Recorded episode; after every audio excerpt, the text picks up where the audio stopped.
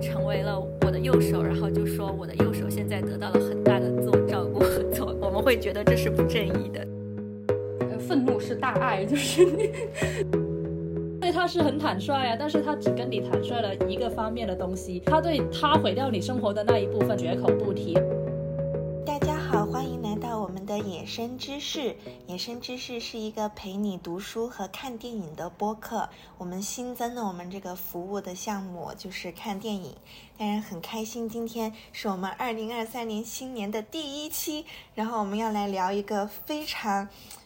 非常适合作为新年开头的呃一个话题，就是关于自我照顾。嗯，今天一共有四位主播，我们可以跟大家打个招呼。嗯，大家好，我是洋芋片。大家好，我是阿玛丽爱茉莉。大家好，我是馒头。大家好，我是菠萝油。好的，嗯，想问一下我们几位，在准备这期播客之前，你对自我照顾的印象是什么呢？嗯，我我首先不知道洋芋片为什么要我们聊自我照顾。我拿到这个题，我就觉得这怎么聊呀？呃，感到无处下手，而且就是我就在想这个自我照顾的时候，我脑子里首先浮出来的一些人，就是一些我特别讨厌的人。然后是什么人呢？就是一些特别那种精致利己主义，可能也不是很精致哈，就是一些特别利己主义。然后，嗯，然后可能他其实已经把自己照顾的特别好了，但是，嗯，他但但是他还会经常说，哎，我要进行自我照顾，然后你们都要照顾我。其实他的意思是这样。然后同时呢，我我同时我又知道说，其实呃，我我还有很多就是大部分的人吧，我们其实不是特别的。呃，会自我照顾，然后我们也应该多去思考和提升我们这个自我照顾的能力，啊，然后我就回回想了一下，就觉得，哎呀，好像好像我从来也没有认真的想过这个话这个问题，然后我的脑子又被那些嗯很利己的让别人要照顾他的那些人所占据，这个就是我拿到这个题的第一的感受。嗯，我的话，嗯，之前我对自我照顾的一些感觉，可能就是自我觉察，然后怎样。提升自己的一些一些精神上面的能力，但是我我就最近不是阳了嘛，我阳完之后我身体有点虚弱，我昨天晚上七点钟爬楼梯爬了三个楼梯，然后我到九点钟我还喘着，我。我对我现在此刻对自我照顾的那感觉就是，我能不能感知到我累了可以躺一下。昨天我还跟我的一个朋友说，我不知道为什么我阳完之后到现在还很喘。然后我朋友就说，也快过年了，这时候躺着也很正常，你不要给自己太大的压力，躺着也挺好的。所以我就觉得，哦，自我照顾其实可能有身体上和精神上的自我照顾。可能这两个东西是是相关联的。如果我没有办法好好照顾一下自己的身体的话，我精神也不会好。然后我精神不好的话，我身体也不会好。我对自我照顾的印象就是吃好喝好，就是睡好。因为每次别人叫我自我照顾的时候，就是叫我吃点好的。对，所以我对这个的想法就是，嗯。怎么说呢？就是就是，呃，一部分是说要求，就是，嗯，就是一边其实自我照顾是一般是别人对我说的，就是赶紧自我照顾一下吧。所以我我会感觉它是一种，嗯，就是它是一种关心，但是它同时也是一种要我自我负责的一种 建议，就是我们是没法对你做什么了，你赶紧吃好喝好。对，然后我就心安理得的去躺着，就是就是自我照顾。选了这个题不太懂，到底自我照顾是指什么？以前一开始就是我才了解自我照顾，是因为我以前得过抑郁，然后所以那段时间很压抑，然后就。接触到一些关于这种自我照顾，就英文你会讲 self care 之类的一些技巧吧，比如说啊深呼吸，比如说冥想啊，比如说练瑜伽，自己也感觉说啊心情确实会变好一点。但是我这几年后来就发现，自我照顾怎么就是越来越多，非常精致利己主义的这种现象。嗯，包括有时候大家会说，我要照顾好自己，那我是不是就可以不去关注社会议题了？然后我就产生了非常多的疑惑。就比如说，像刚才馒头说的，自我照顾跟我们关怀别人之间的关系是什么呀？啊，比如说，有时候我看到让你去买这买那，你你要对吧？我经常用 Canva，如果你们搜那个 self care 自我照顾，就会出现啊护肤品的那种小标识啊，做一个 SPA，然后我就开始意识到，哦，其实这个自我照顾，至少说在北美可能跟国内还挺不一样，它是已经被高度商业化了。嗯，然后我也有疑惑，就是说自我照顾它是不是一定要是非常。积极向上的，然后我就问艾米丽还有菠萝油，哎，你们对自我照顾的印象什么？就发现，哎呀，我们好像大家都觉得这个很需要，但觉得又不是很懂。很开心今天跟大家，我们可以一起来聊一聊。那你们这一次有读哪些书？然后你们觉得哪些书是可以重点推荐的呢？哎，我就是，嗯，因为我们这个题也比较久，然后我其实非常艰难，也没有找到什么书。现在微信上面找到一本，我觉得最。最跟我们的题目相近的一本书叫《自我关怀的力量》，是一个叫克里斯汀内夫的人写的。嗯嗯，这本书我我不是很推荐，待会儿可以讲一下。然后还有一本是因为就是，但是这本书它里面有一个测验，然后我做了一下那个测验，它把自我照顾分成了呃五个方向呃六个方向吧。然后我就又看了一下，就是这个书里面也经常强调说不要自我苛求啊之类的。然后就去找了另外一本跟自我苛求相关的书，叫做《从自我苛求中解放出来》，是弗雷德里克。方热写的，我觉得这个书还是呃有一些对我有一些帮助的，嗯，我觉得他还是呃因为这个书的作者好像还是蛮有那种做个案的经验的。然后从那之后呢，我就觉得，哎呀，我真是不是不知道该看什么书，然后我就一转头开始去看了一些积极心理学的东西，然后就看了几本，一个是呃。那个塞里格曼的《持续的幸福》，然后还有芭芭拉·弗雷德里克森的《积极情绪的力量》，嗯，大概就是这些。我的话，因为我也没有非常能够 get 到这一个题目，我应该看些什么，所以我就。看了我书架上面有什么买的但是一直没有动的书，我就看了那一些。呃，首先我看了那个，呃，我我看了一个畅销书，它叫做《被讨厌的勇气》，它是一个，它是两个日本人写的，嗯，它是一本。用很通俗的语言来介绍阿德勒，就是刚刚 Emily 说的积极心理学的创始人阿德勒，他的呃一个一一一个介绍的小书，嗯，他有很多东西都写得很不好，但是作为一个入门书，但是作为一个入门书也是可以看一下的，呃，然后第二本是我很久之前读的，挺喜欢的一本书，它叫做《直视骄阳》。他是一位呃精神分析家欧文亚龙，他也是一个呃心理学家写的。它是一本探讨死亡恐惧的书。嗯，虽然说这本书探讨的是死亡恐惧，但是其实他也是在说怎么样可以让自己活得更好。嗯，在我这这本书可能是我一年之前看的，但是昨天晚上我在复习我的读书笔记的时候，我突然间有了一个。呃，有有了非常大的一些启发，是在我这一次的阅读里面累积下来，然后然后突然间有了启发，待会儿有时间可以和大家分享一下。然后，呃，第三本书就是我这段时间看的，它叫呃，它叫自我分析，它是卡伦霍尼写的。卡伦霍尼是一个很有影响力的精神分析学派的心理学家和精神病的医生。他自己有抑郁症，他曾经呃接受那个弗洛伊德的学生呃卡尔阿伯拉罕的精神分析。嗯，虽然他是精神分析学派的，但是他在很多层面上对弗洛伊德的理论有批判。甚至这些批判就害得他被那个纽约精神病研究所除名的。他的另一本书非常著名，可能大家会听过，叫做《我们时代的神经症》。那这本书其实我一开始看的时候是不得要领的，因为虽然它叫自我分析，我买的时候我看见它叫自我分析，我以为它是一种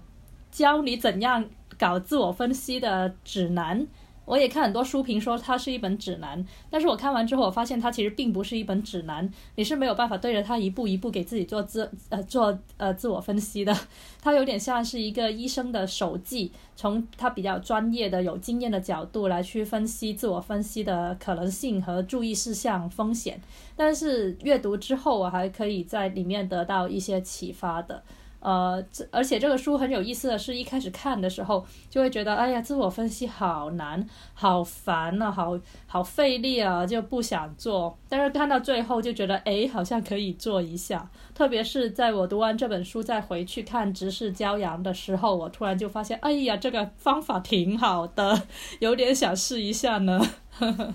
对，我就看了这三本。我我我也是。我对自我照顾也有很多疑虑，然后我就去搜了一些，呃，自我照顾相关的材料，然后有一些是大部分是一些文章，呃，然后也看了两本两本书其中的部分章节，然后，嗯，首先是我我我去查了一下，就是自我照顾这个词跟女权主义的关系，然后我发现它是一个呃黑人女权主义。者，然后她叫奥德洛德 这样的一个女性，她提出来的，就是她不是她第一个提出了自我照顾，而是她说了一句非常重要的一句话，就是自我照顾不是自我成立，啊，自我照顾是一种自我保护，自我照顾是一种政治斗争，然后这是在她呃得了癌症之后，她写了一本书叫《A Burst of Light》，就是。一束光，然后他就在里面说了这句话，然后这句话就呃成了很多女权主义社群，还有同性恋社群，呃，还有反歧视社群当中很重要的呃一个启蒙，就是他强调了自我重要关怀的重要性，而且他强调了它的政治意义。然后嗯，然后我就去看了其他的女权主义者对他这句话的分析理解。呃，因为然后我有一个女权主义者，现在也很出名，叫呃叫呃萨拉阿哈迈德，就是她写过一本书叫《过女权主义的生活》，然后她在自己的呃博客上就讲了这句话，就分析了这句话，然后也分析了呃，而且也分析了这么多年来呃其他的反女权主义者的人是怎么利用这句话。呃，来攻击女权主义者的，比如说他们会说，呃，呃，奥德的这句话是在强调女权主义是一种脆弱的哲学，女权主义是为个人服务的。但是，然后他就，呃，所以说女权主义是一个关注个人痛苦的这样的一个东西，因为这就成为了对女权主义的一种批评。然后，呃，其这个呃萨拉他就写了一篇文章，这篇文章也写得很好，虽然我没怎么看懂，但我大为震惊，大为震撼。然后 所以，呃，嗯，对，可能是我英文能力有限吧，所以没有怎么看懂。就是，但是我还是觉得他有些话说的非常的好。然后是这个，然后我还看了反对积极心理学的一些东西。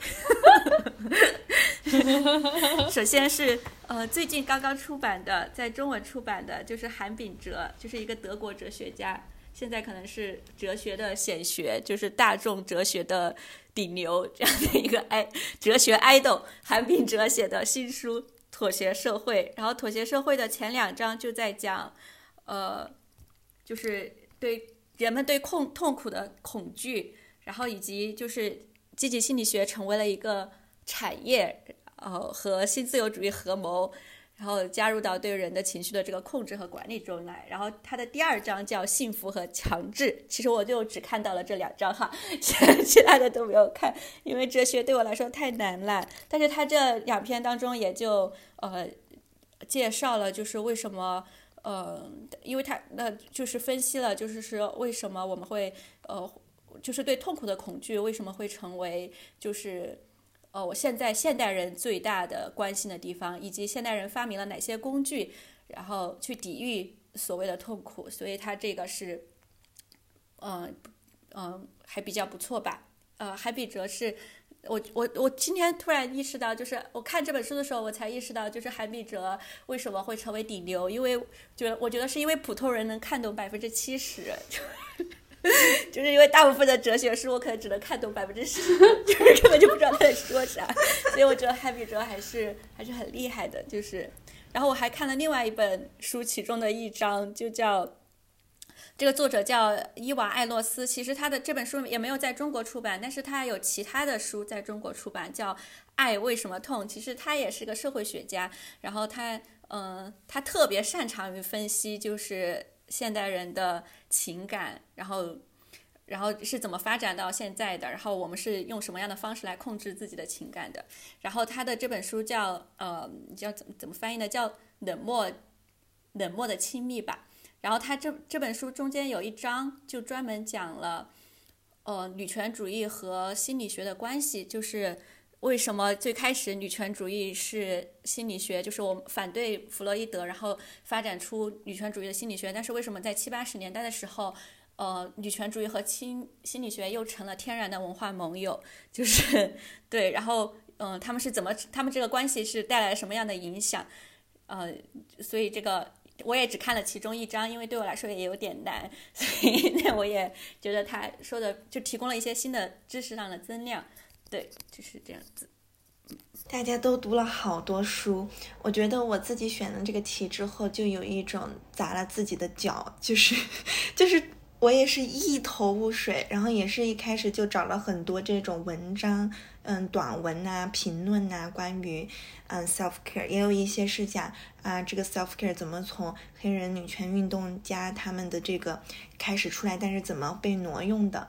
但我后来我就觉得我还是得搞清楚心理学里面讲的这个自我照顾是什么玩意儿，然后所以我就其实就是非常认真的读了刚才 Emily 说的她不推荐的那本。自我关怀的力量，我非我从来没有觉得我这么认真的读过一本书，还就是去看他的练习啊，我觉得他这个练习有些还挺有意思。读完了整本书之后，我才发现原来这是在讲自我关怀，而不是自我照顾。然后他因为中英文翻译，其实会就是他的英文版本和中文版本读起来，嗯，他对 self 就是我们说自我照顾，如果是 self care 的话。自我关怀其实它的翻译是 self compassion，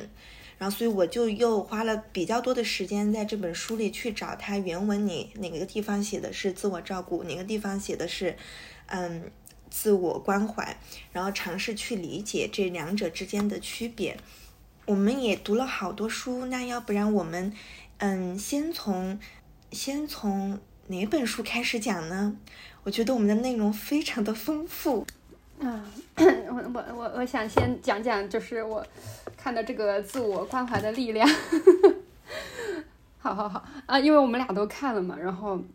他这个书就是，呃，我觉我其实好像是一两个月之前看的，然后嗯，我后来就觉得我前两天就觉得我应该重新复习一下，然后再看看他讲了什么，但是我感觉我有点看不进去，就是我觉得他好像。嗯，也没有特别能够解释清楚到底自我关怀是个什么意思。他，我就是昨天比较认真的看了他的开头，他就是说，嗯，当然他一开始是说了，嗯，执念于自己一己并不等于爱自己，我觉得对，是这样子的。但他后面讲了很多都是，嗯，都是说，呃，我们要自我感觉好，就会想要抬高自己，然后因为我们跟别人比比总是比不过的，就是有很多方面你不可能比所有人都强，然后，嗯。嗯，就会呃想要抬高自己，然后就会去认为是不是别人有一些不足和错的地方，然后然后人就没有办法诚实的面对自己有不够好的地方，然后呃就是这种自我评价和批评会让自己非常的难受，然后他觉得在美国的文化里面，就是你有一个高的自尊是一个去解决自我批判的一个方法，但他觉得嗯那种高自尊就是你去搞一个高自尊的那个。方式很容易有很多陷阱，比可可能你就会变得特别的自大呀、自恋啊之类的那些那些东西。然后他就觉得自尊并不是一个特别好的保持心理健康的方法，但是自我关怀就是。他觉得这个自我关怀也可以对自我批评进行保护，但是不用把自己当成一个完美的人。然后这个就是他一开始第一章的差不多的内容。但是我读完之后觉得，哎，好像我也没有看到什么内容哈。觉得，然后嗯。我对这个书就是有一些意见，主要就是他他讲他的个人经历，然后他这个书里面就是他开头就也会拿自己的经历举例子嘛，然后他的例子都是啊，我是一个，就是你你一看就是是他，我还去了他的网站做了那个测试，看他照片就是一个非常富有的白人中产女性，然后他举的例子就是他他跟他出轨了呀，他跟他老公离婚了呀什么的，就是很又很异性恋，毫无代入感可言，然后。嗯，也就罢了。然后他后面，我觉得他就是有很一个很大的一个呃，就是呃压力吧，就是来自于他的小孩有自闭症，然后这个对一个家长来说确实是一个很大的一个重担。然后。然后她就是她，她老公是一个畅销书作家，然后她自己是一个心理方面的一个，应该算是教授之类的吧。然后他们要去呃，就是照顾自己的 儿子，她老公就想了一个办法，就说这个，因为他小孩喜欢骑马，就觉得骑马对他的小孩的自闭症有帮助，所以他他们家附近其实就可以骑马，但是她老公要把她带去蒙古国去骑马，然后来治疗她的。呃，这个自闭症，然后，然后这个作者，这个心理学家一开始是反对的，但是后面就她老公因为是个畅销书作家，所以提前就申请到了很高的稿费，然后就拿着一大笔钱，你想想，嗯，这么一家子白人小带着他自己的自闭症儿子去到了蒙古，然后去找找了萨满，然后来治疗，然后那个萨满就说，哎呀，你们家一定是有一个女，呃，之前的女性长辈，她，嗯，好像有什么。呃，哎呀，我好像我可以读一下。然后他们就是找了蒙古的萨满，萨满就说，在我怀孕的时候，有一股魔力冲进了我的子宫，并且，然后萨满就让我到河里用伏特加来清洗我的私处。是的，伏特加。就说他的一个女性的祖先患有精神病，不知道怎么就附在了罗文，就他儿子身上。然后他就想起来，啊，其实是不是我的外婆怎么怎么样了？然后，呃，然后还，然后那些萨满用皮鞭抽打了她和她的老公，然后他们，呃，在这之后就觉得她的儿子，嗯。的病情得到了好好转，然后呃，就是他在被萨满用皮鞭抽打的时候，然后他就说没有什么比分娩更疼痛的了。当我跪在草草地上，深深的喘息着，并感受皮鞭刺刺穿我皮肌肤的时候，我对自己进行了自我关怀。我觉得我读到这个时候，我真的没有办法忍受，我感觉 我感觉好像嗯不是很受得了。我我我我其实也不知道我在受不了什么东西，其实也是想跟大家。讨论，然后还有一个我受不了的就是，还有一个我受不了的就是他的儿子不是一个自闭症小孩嘛，然后他就说这个在这个萨满施了法之后，他儿子突然就跟嗯蒙古的当地的一个他们那个导游的小孩，他就说啊你是我蒙古国的兄弟，他说哎呀天呐，我的儿子居然说话了，于是他们就决定带上那个蒙古的小孩跟他们一起去旅行。我觉得 我读到这个款这个情况的时候，我也觉得特别难受。然后特别神奇的就是，我把这个书的内容跟我女朋友讲，我女朋友就说啊，我大学的时候看过这么个纪录片儿，就是他们这个就。对，就是他这个，他这个儿子抑郁治蒙古骑马治抑郁症这个事情，不仅有那个书的投资，还有纪录片儿，然后还有他这个妈妈，就是后面还把他就作为自我照顾。然后我就觉得，我听听了这些故事之后，我感觉我真的没有办法再听得进去，就是这个作者到底在讲什么。对，我也可以补充一下，这个作者他是一个，嗯，现在是教教育心理学的副教授。然后他被誉为就是说这个自我关怀研究领域的这种先驱吧。他在二十年前的时候创造了一个你怎么衡量自我关怀的量表。因为在那之前，此前心理学都是以自尊。自尊心，然后你自我价值等来判断你的心理健康。这个作者他从以前就对灵性其实是很有好奇的，但是学心理学之后呢，他就将自己全身心的投理在投投身在了心理科学中。他读博的最后一年，他觉得非常的痛苦，所以他就开始对东方的宗教，就是原文写的，特别是佛教，产生了极大的兴趣，就想学习怎么练习冥想。天呐，我好想把菠萝油打的这句话说出来，我们可以说吗？菠萝油，你可以自己说吗？我在评论区打了一句，又是一个读博读傻了的。Sorry，Sorry，各种读博的朋友，对不起。哎，对，然后他就在这个课程里听到了别人讲，我们不仅要对别人有慈悲之心，我们也要对自己有慈悲之心。他就觉得受到了非常大的震撼，然后他就发现人们并不能够通过提高，他就倡导说，人们并不能通过提高自尊心就过上幸福的生活，反而要让你去比较彼此，然后才能够显示出自己独一无二的价值。在获得自尊心的这个过程中，会制造更多的焦虑和抑郁。所以呢，他就提出了这个自我关怀。他讲的自我关怀其实主要就是三个点。第一个点呢，就是说像对待他人一样对自己。自我关怀的对立面是自我批评。他觉得自我过分的自我批评其实是一种扭曲的自我照顾。他说，人在自我批评的时候啊，你会有这个好像感受到了危险；你被批评的时候感受到危险，你就会进入这种战斗或逃避的状态，你就会释放肾上腺素啊、皮质醇，然后这些呢就会让你觉得很焦虑、很压抑等等。然后，但是你自我关怀的时候呢，就会给予你这个催产、催催产素。催产素对于可能哺乳动物来讲，它是一种让人觉得温暖啊、关怀、安定的东西。大家说自我批评的时候，其实我们每个人都扮演了两重角色，一个是被批评的角色，和一个是批评者的角色。然后他就说，其实你在习惯自我批评的时候，其实也是通过你在批评自己而获得一种道德的优越感吧，然后也是一种掌控自己的方式。嗯，所以。他第二点讲的这个自我关怀就是有共通性，在这一部分我就有一种就是什么话都被你说了的那种感觉。为人怎么能够产生自我关怀呢？就是你要发现你经历的。不是独一无二的，你经历的跟别人经历的是有共通性的。比如你现在经历的苦难，那可能别人也在经历类似的。当我们觉得我们跟这个世界的生活也息息相关的时候，你就不会有一种孤立感。还觉得很多人抑郁和焦虑是因为你被孤立之后，你就不断的，嗯，不断的陷入那个很消极的情绪，然后你就就就觉得啊，怎么总是我？怎么世界上最倒霉的就是我？他又觉得，如果你开始发现说你跟这个世界息息相关、有共通性的时候，你就能够建立一种对自己的关怀和宽容。然后我在这一点上，其实我也很疑虑，就是你这个共通性到底多大？是说你在共情，比如说一个富有的白人和一个贫穷的黑人或者亚裔，或者在国内不同的这个阶层里面，大家经历的就是不太一样。自我关怀第三部分其实就是静观，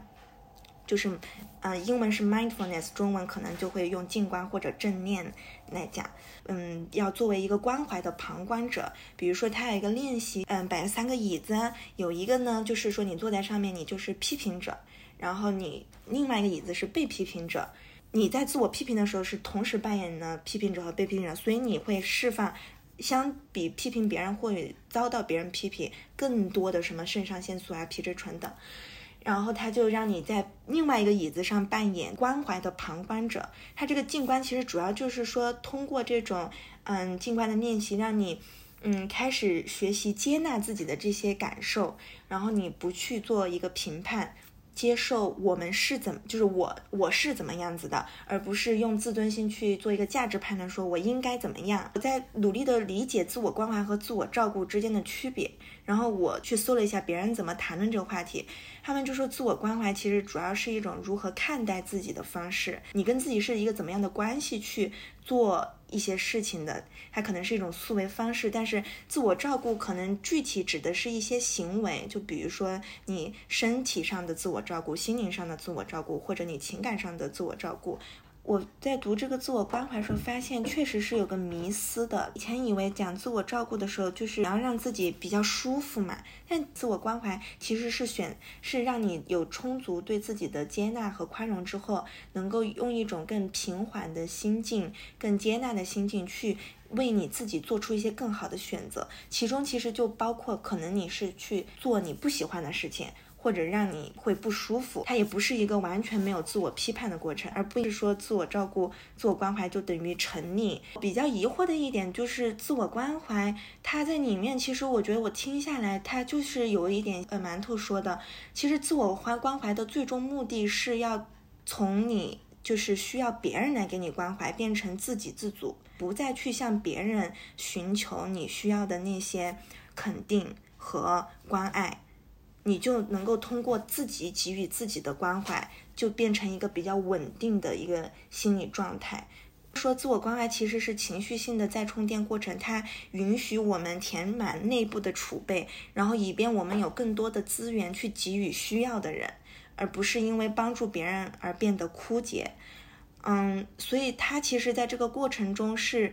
有在讲自我关怀和关怀别人之间的关系的，只是我觉得他讲的不是很清晰，还是一个挺个人主义的方式吧。嗯，另外我觉得就是他讲的自我自自我关怀始终是朝着一个正确和健康的方向去的，但是什么是？健康或者正确，就是自我关怀的目的是为了让你继续能往前走，你还是朝着一个你想要跟社会融入，你想要积极健康的去生活。但比如说，我觉得在国内的躺平，那天我就跟朋友聊，那它是不是一种自我关怀呢？躺平，它可能是说我并不想要去，嗯，积极的参与到这个社会，是对于流动性的一种，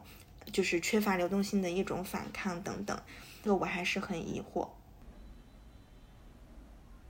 听完你说之后，我感觉好像自我关怀跟自我觉察、自我分析，嗯，有点像是同一回事的东西。就是，嗯，比如说，在我看这个，比如说，在我看这个霍尼的自我分析的时候，呃，他也会去提出，呃，怎样怎不要去呃攻击自己，就不要以为自我分析、自我觉察就是。呃，给你自己找错误，然后像面对一个通缉犯一样来找出自己哪一些是有问题的，然后下跪，然后要求原谅，呃，然后承认错误，痛痛哭流涕，就这样是这样这样的想法是基于以为呃只要认错，只要呃自我批评就可以。自我觉察的一个这样这样的错误的观点去想的，然后他也有提到，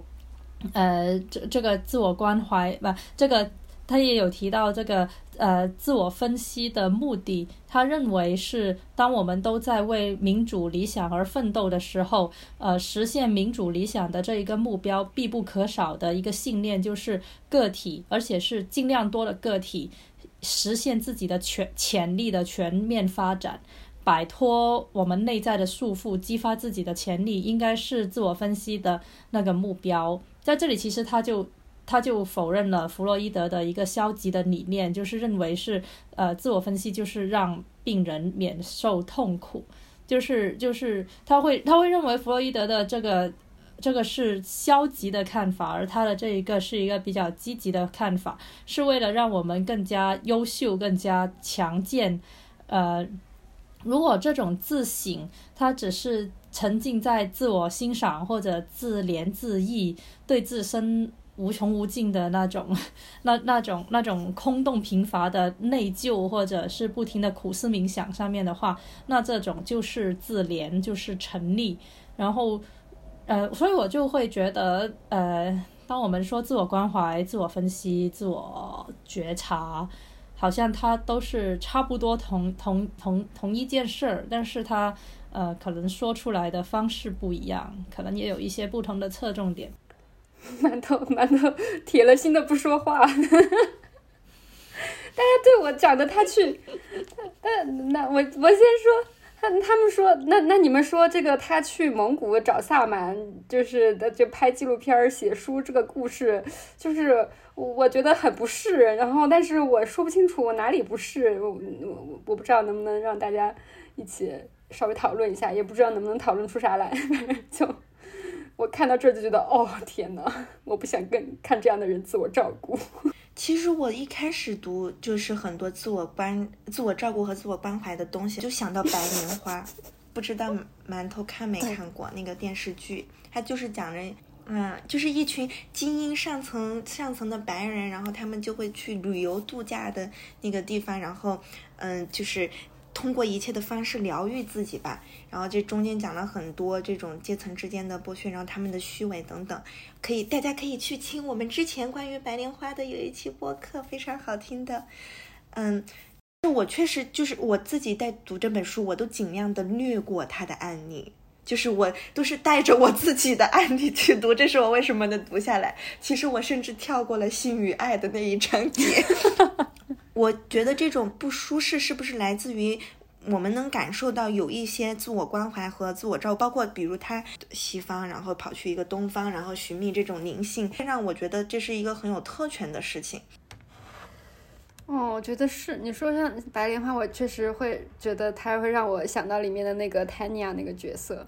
就是她是个老富婆，然后她从小有非常非常多的创伤，她也确实特别的，呃，难过。但是她超级有钱，然后她就嗯，经常去度假，然后就去度假，然后谈恋爱，然后她不高兴了就找一个神婆过来给自己算命。对，就是我觉得，如果一个人他拥有特权，比如说他很有钱，他可以去蒙古骑马。我觉得这个对于他来说可能是他的选择，就也不是说他有钱就是他错，但是真的需要把他写成书，然后投注那么多的其他的资源，拍成纪录片，然后让大家让大家什么向他学习吗？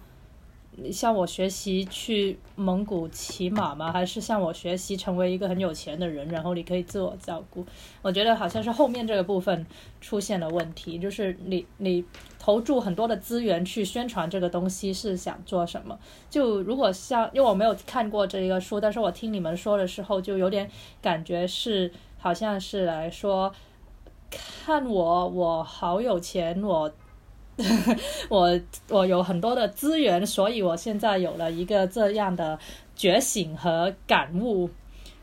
我好棒棒。那对我来说有什么用啊？我看到这里就觉得，如果我有个小孩自闭症，我就没办法带他去骑马。哦，是因为我刚刚想了很多，就是比如说，嗯，比如说。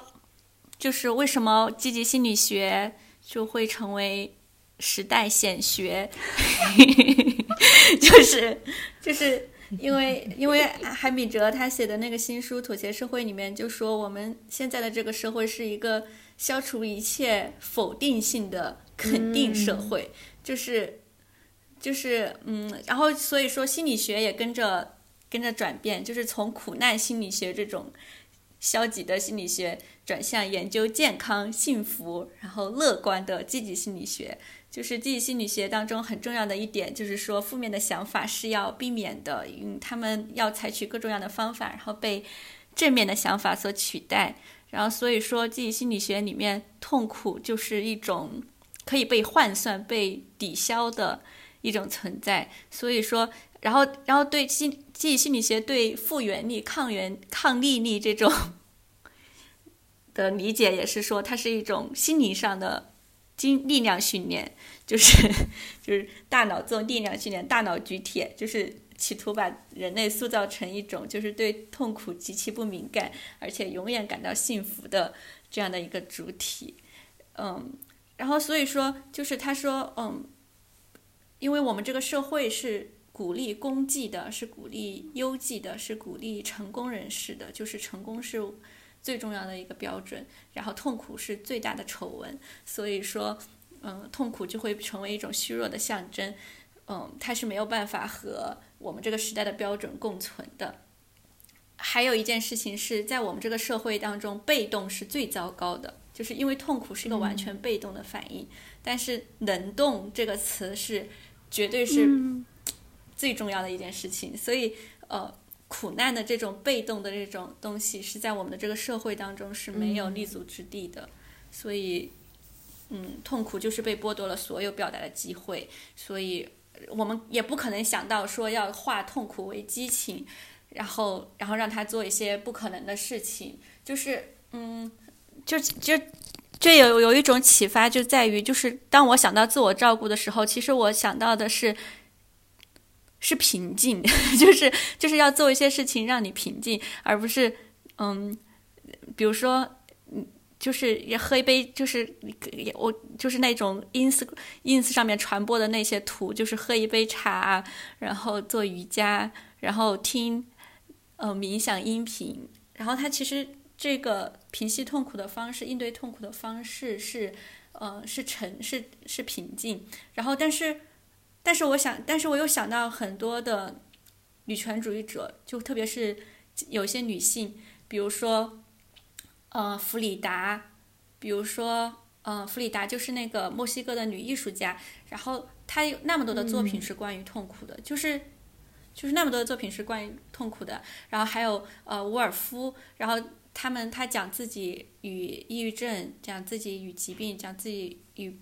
就是伤害他的这个世界的这个关系，就是嗯，就是怎么说呢？就是我感觉就是。嗯，一个不鼓励痛苦的，就是一个不鼓励的社会里，不鼓励痛苦的这个社会里，里就是你很难再去想象，就是有的人会把痛苦当做是自己的一种激情和创造力，就是对。然后，因为我们会想象，就是人类人性身上的弱点，或者是自己经历的一个事情，就是一个错，一个过错，所以我们就要通过各种各样的方式来治疗自己这这种这种这种过错。嗯，但是像其他的一些人，就是像其他的，但是把痛苦视作激情，或者说把痛苦变成一种行动，然后他在各种各样的关于自我关怀里面当中，他是很少出现的。就是嗯，我记得以前我们做过一个关于抗力力的调查，就抗力力就是弹性，就是心理弹性，然后。然后我们就要去，因为你要去做这个调查的话，你就要去设计，就要去设计一个量表。其实现在关于你的这个抗力的水平是有各种各样的科学的量表的。然后我们就找了那个设计现在二十五就是五道题抗力力水平的那个量表的人买了那个量表。然后这个这个买就是就给了他二十五，给了他多少美元吧，然后他就把这个量表发给我们。然后他发给我们之后，他就会在里面附送一个文档，就是附送了很多做过这个量表的人他们的一些结果。然后就是很绝，就是很奇妙的一件事情是，抗力力，就是心理复原能力。这个我觉得是这么社会化的一个东西，就是因为我我觉得是，如果你的社会资源够多，你的社会支持够多，你的人际关系够稳定，就是你的抗逆力水平是应该是更高的。对对，但是我去发现这个，嗯，他就是。这么多人都做了那个量表，然后用它做各种各样的实验，然后这个上面他说最有用的方式是冥想，就是一个这么个人化的东西。但是我就觉得有点有点傻，就是不是有点傻吧？就是我我当然知道冥想肯定有各种各样的作用，就是它也是一个很好自我关怀的工具。就是，但是我没有想到，就是在处理一个这么社会化的情感，这么一个，就是我们在分析它的时候，最有用的居然是它我。我脑子里想的，难道应该不应该是大家就是坐在一起抱团 干点什么别的？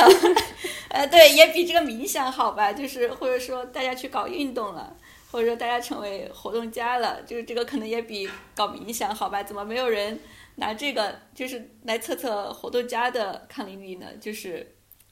我就觉得很奇很奇怪，对，这是一种，嗯，然后我刚刚听到。嗯，听到菠萝也有讲自我照顾和自我成立的区别，就是，嗯，我突然就是我我想到那个奥德，他就是讲自我照顾是一种政治斗争的时候，嗯，他说了一个很精妙的话，他说，嗯，他他为什么会他就会强调这个自我照顾？他说，首先我们中间有很多人，呃，我们的存在本身。就是 对这个社会的一种挑战，就是我们就是这个社会当中要被排挤出来的、排挤出去的一群人，比如说女性，比如说呃政治上的意见者，或者是黑人，或者性少数，我们本身就是这个社会极力想要挤出去的一群人，所以我们的生存、照顾我们自己本身就是一件艰难的事情。然后，但是它又意义重大，因为我们恰恰是在挑战一种，就是嗯，就是。把这个照顾的对象明确规定好的一个社会的规范，就是呃，我我们社会当中有很多人是呃不需要呃足智多谋，然后也不需要付出太多的精力就可以拥有特别好的照顾的资源的人，所以呃，像这种脆弱群体的抱团取暖，或者是互相照顾，或者说自我照顾，就是一种政治斗争。然后第二点，他但是他接下来他又说了一个非常嗯。有意思的一个话，他说：“但是呢，我们自我照顾和自我关怀并不等同于我们把个人的幸福作为我们生而为人的最主要的责任。自我关怀和自我照顾的目的并不是服务于个体的幸福的。就是我在听，呃，嗯，就是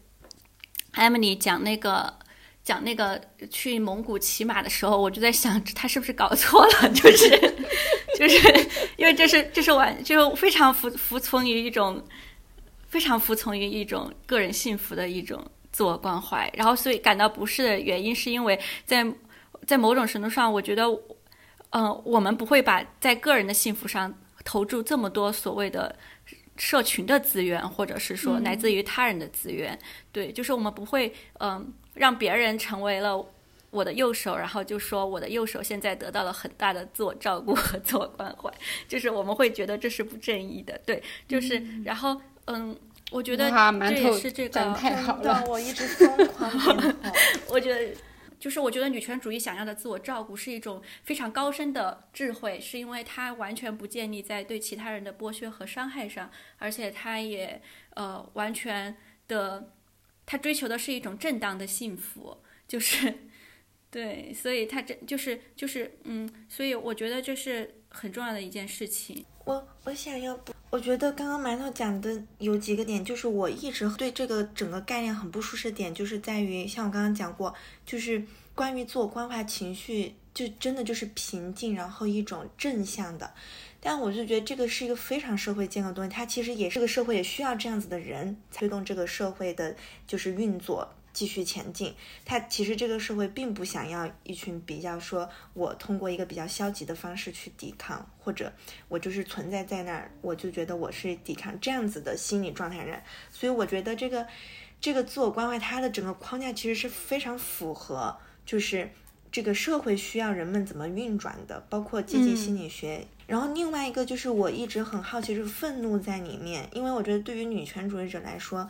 不仅是痛苦，就是愤怒的这种表达，它也是是一种自我赋能的方式吧。能理解其他的情绪，可能对我自己来说消耗也很。你要通过比如说冥想或者怎么样，你就。达到了这种一个境界，就是好像心如止水一般大。但是我觉得，我始终觉得，作为一个女权主义者来说，愤怒还是我非常有权利去拥有和保持的一个事情，包括不去原谅。嗯嗯嗯。因为自我关怀其实里面很多也讲到宽恕。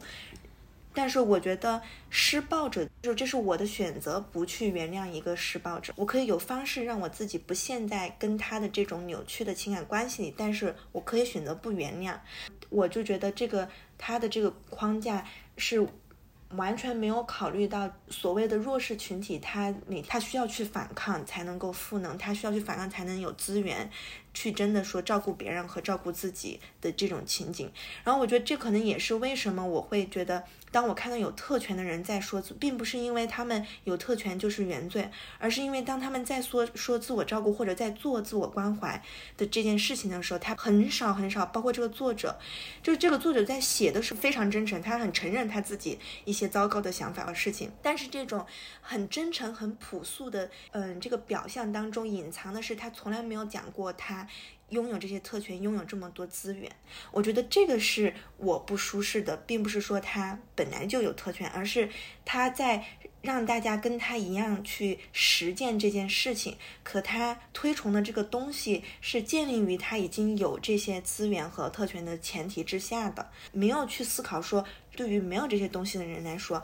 他该怎么办。然后包括这个就是利己和利他，这本书讲的也是非常的模糊，所以我就说他有一种什么好话歹话都被你说了的感觉。他就说自我关怀其实最终从很多角度上来看，他觉得是一种利他的行为。就他并他并不在他的书写里面，他把自我关怀和利己是分开的，那他觉得利己是以自我为中心的，但是自我关怀由于它的很重要的一个点，它这个理论当中说的是你要跟别人共通，你照顾好了自己，你才有更有能力去照顾别人。我觉得这个道理当然是说得通的，但是我觉得问题就是在很多人去实践。的时候，包括刚刚是馒头说的，自我照顾是一种反抗，很多时候是被大家挪用的。我感觉就是他这个理论想听起来很美好，在实践的时候我会觉得很难，就是因为它没有一个非常自洽的逻辑，但是它又是一个闭环，不管说是情理上或者道德上都是说的很过去的，所以你很难在里面找出来一个点，说他哪个地方好像出错了。接着刚刚洋芋片的话。我会觉得我跟着一些作者生活在不一样的世界里面，在他们的世界里面，我就我就看他们写的东西，比如说这个畅销书《被讨厌的勇气》，这两个日本的中中产男人，我就觉得你们是不是没经历过事儿呀？就他他他他也是跟跟跟刚刚你们介绍的那种感觉很像，就是你们不要发火，不要发怒，嗯。要走出这个茶杯茶杯里的风波，呃，看看外面的我们，呃，从一个你在一个小的共同体里面被霸凌了，你不要因此觉得伤心和愤怒哦，你要看一下更大的共同体，外面会有更加美好的世界在等待你。你试一下去锋线跟那一个八海铁链女说，你让她不要在这个茶杯的风波里，就是我我在想他们是不是没经历过事啊？就是他们难道他们的世界里面那一个？凄最凄凉的那一个状况，就是像他书里面介绍的那样，今天妈妈煮了饭，但是呃爸爸不愿意洗碗，所以呢妈妈呢就要开开心心的去洗碗，然后这种开心就会感染到她的老公和她的孩子，所以全家都会开开心心的洗碗，这就是你们所经历的最大的人生的困境和和和那一个困难吗？你怎么不去想一下？有一些人，有一些地方，你去跟这一个社会和解，这个社会是会更加残酷的把你暴打一顿的吗？就我就我就我我就觉得我们我我看他们的书，我就会觉得我们生活在。很不一样的世界里面，可能他生活在一个美好的玫瑰园里面，但是我我根本看不见这一个可能性。那在这个时候，你在不停的跟我说我要走出这个茶杯里的风波，我要不要发怒，我要去寻找我内心的平静，我就觉得很像一些生活在上层阶级的泡泡里面的人，劝说下层阶级说你积极一点，不要闹事，不要冲突的感觉。嗯，但是在我看霍尼的书的时候，我的感觉是完全不一样的。霍尼他对自我分析，如果我把自我分析和自我看关怀看成是在在宏观上相很相似的东西的时候，其实霍尼是他很他是很严肃、很很严格的人。他会跟你说，自我自我分析是一个呃特别严肃、特别认真、特别持久，需要你特别痛苦的去完成的一个事情。嗯。有一些人，他他会指出说，有一些人他看起来好像很真诚，因为我想起杨玉片刚刚说那个骑马的那个人，他就 我我就把他叫做骑马的那个人，他他就对自己的很多问题都很坦率嘛，但是他指出说，其实这些坦率他可能只不过是一种表象，他。他会对自己某一个方面很自信、很舒服、很安全区里面的东西，他可以表现得很坦率。就像那个卢梭在那个《忏悔录》里面，对他自己的性的问题很坦率。但是其实这只不过是他忽略了自己更加重要的、更加需要去反思的问题，而去而去只是片面的强调一些让他自己。让他自己会忽略的东西，但是这种坦率其实是掩盖了他，呃，不让他不舒服的，让他那一些真正可以去看他是不是处于某一种障碍、自我分析的障碍里面的那东西，然后霍尼就会觉得说，呃，在自我分析里面，你是对你自己负全责的，因为没有任何人可以知道。所有的完整的你，那在这个时候，你对一些东西的隐瞒，你对自己的隐瞒，就会彻底毁掉你对自己的这一个自我分析。那这样我就会想到，哦，我知道为什么那一些搞非暴力沟通的某一些人，我觉得他很讨厌了，因为他真的会表现的好像他很坦率、很真诚一样。他表现的很很真诚哦，就是说，哦，我现在很想很真诚的跟你说一下我的看法，我的看法就是你是一个傻逼，然后你毁掉了我的生活。对对，他是很坦率啊，但是他只跟你坦率了一个方面的东西，他对他毁掉你生活的那一部分，他。他绝口不提，而且认为这是别人的问题，那能不讨厌吗？那但是但是这样他就以为他自己已经很真诚很坦率了，其实他只是沉浸在自己的某一种循环里面，就像你们刚刚说的那一种逻辑的闭合里面。那在这个这个时候，我觉得不管是他自我的关怀还是自我的分析，都是达不到的。他就是一个欺骗自己一种很隐秘的方式来欺骗自己，喋喋不休。就就沉浸在这样的自怜的这个困境里面。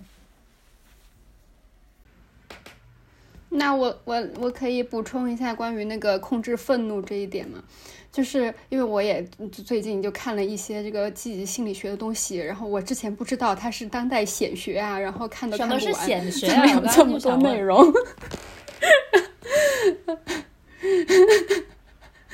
就是嗯，最潮最时尚。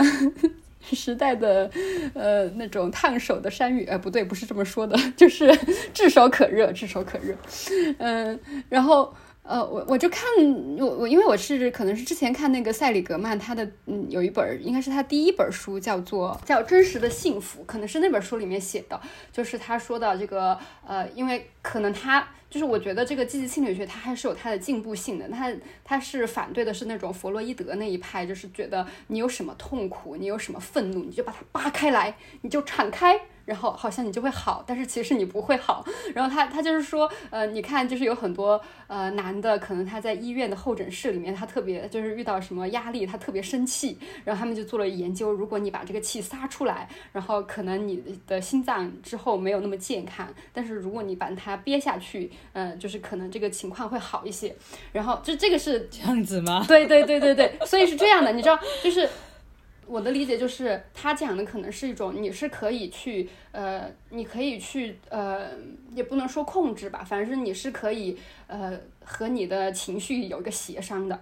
就是，嗯，确实是这样的，就是因为我也是个特别容易生气的人嘛，然后我就觉得我要是每天都生气，我每天坐地铁我都跟那个安检员吵一大架，我可能这日子也没办法过了，就是有的时候是有一种取舍和，呃，我我怎么样去，嗯。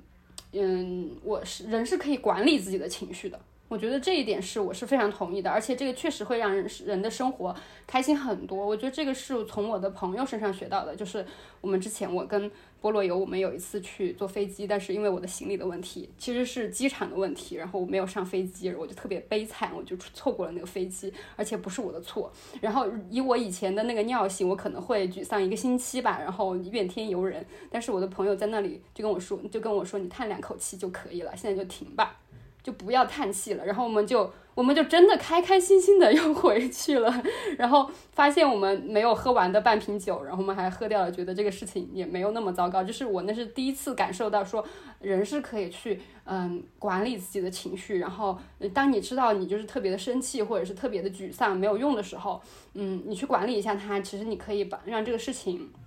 就是处理的比较好，但是我觉得整个就是积极心理学让我觉得特别不舒服的一点就是它是非常的入世的。它是跟那个体制特别特别紧密的结合在一起的，而且它好像，它好像从头到尾都没有说过要批，就是像比如说像女权主义啊，或者 LGBTQ 运动啊，或者是呃阶级啊，就是我们都是特别的批判性的。但是记忆心理学它是没有批判的这一面的，我觉得啊，从就是我有有有限的读的这几本书看来，就是特别是比如说这个塞里格曼，然后，呃，其实我觉得他他还是有批判那个呃学术体制的。然后，嗯，我待会儿可以讲一下我我自己读的这几本书之后的一个，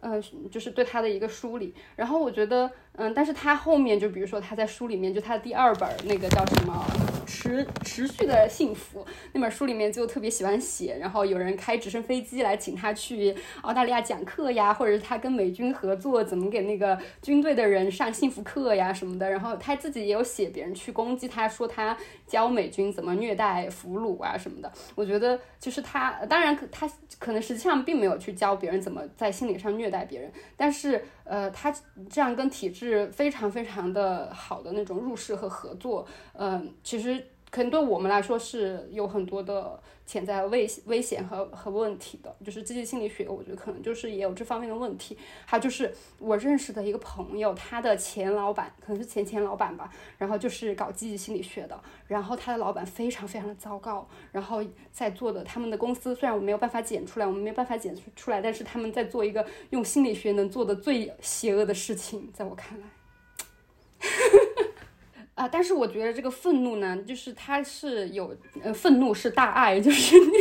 是一个累赘，然后大家把它抑制下来。我觉得，比如说像很多的社会运动，它能够，呃，从更大的层面上去让这个世界更好，让大家生活更好，其实就是依靠愤怒。但我觉得，对于个人来说，这个愤怒这个情绪是。嗯，对，馒头说愤怒就是做菩萨，大家都是女菩萨，然后，然后就是你你你，比如说你当你很愤怒，你去维权，然后你去跟这个人杠的时候，就是，嗯，你是在消耗你自己。然后，当然我不是说的白莲花里面的那种上等人，呃，维权的那种维权，就是，嗯，你你其实是。对自己的身体不好，但是你可能是在替替这个社会，然后争取一些东西，然后或者是更大的来说，它慢慢的变成一个大的社会的改革。对我觉得这些价这些情绪都是有价值的。但是积极心理学它作为一个比较新的学科吧，也是呃在不停的发展。然后我有看一本书，是是专门积极心理学的人写的，讲负面情绪的价值。讲完了。就是呃，诺德他说了那句话，说照顾自己不是自我放纵，是自我保护，是一种政治斗争。然后他也还说了一句话，说但是呢，我们并不是把我们的个人的幸福作为我们全部的责任，就是我们最需要去做的一件事情。然后，呃，他接下来，然后他就还说了一句话是。呃，这句话的另一面是什么呢？这一句话另一面是说，我们我们要抵制一种想法，这种抵制这种想法是，呃，呃，第要抵制的第一个想法是说，我们的第一责任是对自己的幸福负责。然后第二个想法是，我们要抵制，呃，我们对这个社会的抵抗是对自己幸福不负责任的做法。这种想法。我不知道我说的清楚没有，就是，因为我们参与这个是，哦，好的，就是他要他说的是我们要抵制的一种想法，是我们抵制这个社会，我们不参与这个社会，是对自己幸福的不不负责。第二句话再解释一下，对，他是说，如果说呃我们的首要责任就变成了对自己的幸福负责任的话。就是我们全部的力量都放在我们是对自己的幸福负责任这一件事情的时话，这可能就会成为我们最终没有与这个社会的不公正、呃不公平、剥削做斗争的原因。然后我我想这句话的原因是因为我想到以前我去做心理咨询的时候，